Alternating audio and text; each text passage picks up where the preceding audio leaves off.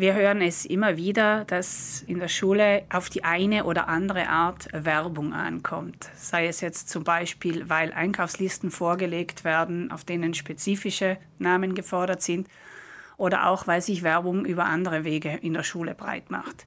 Die Forschung bestätigt schon seit langem, dass jeder in Kinder und Jugendliche investierte Cent für Marketing sich später um ein Vielfaches in der Markenbindung zum Unternehmen auszeichnet.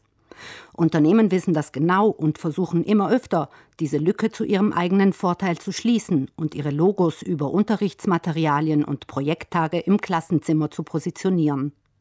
Der Übergang zur Werbung ist dabei fließend.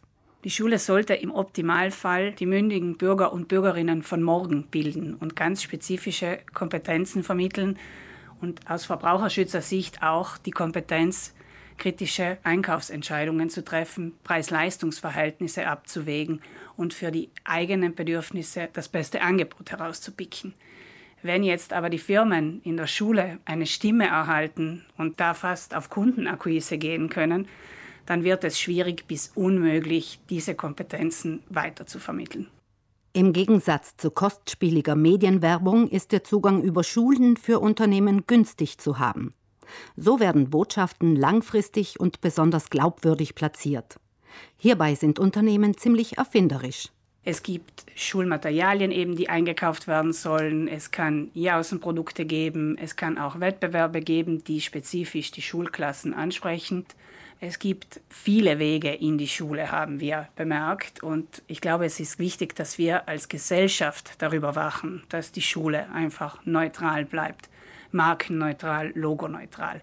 Denn außerhalb der Klassenzimmer werden die jungen Leute ohnehin auf Schritt und Tritt mit Werbebotschaften überflutet. Damit sie lernen, kommerzielle Informationen kritisch zu hinterfragen, bietet die Verbraucherzentrale verschiedene Formen der Zusammenarbeit mit Schulen an. Südtirols Schulen haben auch ein offenes Ohr für die Anliegen der Verbraucherschützer. Also wir werden immer wieder eingeladen für Vorträge, für Expertenunterrichte, für Filmvorträge. Also es ist nicht so, dass wir da nicht gehört werden.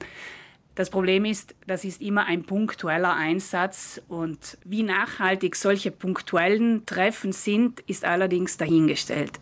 Deswegen gibt es auch einen anderen Ansatz, und zwar Südtirols erste Verbraucherschule, angesiedelt in der Fachschule für Obst, Wein und Gartenbau Leimburg. Dort treffen wir die Schülerinnen über die Jahre hinweg immer wieder, sprechen mit ihnen über verschiedene Themen ihrer Altersstufe angemessen und sind so sicher, dass wir die Kompetenzen tiefer vermitteln können und wir hoffen, dass diese dann auch im Alltag genutzt werden können. Im besten Fall teilen die jungen Leute ihr Wissen mit ihren Familien und wirken so als Multiplikatoren. Über die fünf Oberschuljahre befassen sie sich mit verschiedenen Bereichen wie Ernährung, Medien, Werbung, Nachhaltigkeit, Finanzen, Versicherungen und EU-Recht. Im Rahmen unserer Projektarbeit sind wir natürlich auch für alle Schulen da. Es gibt das Projekt Infokonsum, das speziell für die Schulen gemacht ist. Es gibt Unterlagen und Materialien für alle Lehrenden. Also wenn Sie Interesse haben, wir freuen uns auf Sie. Einen Überblick der Angebote für Schulen finden Sie auf der Homepage der Verbraucherzentrale Südtirol.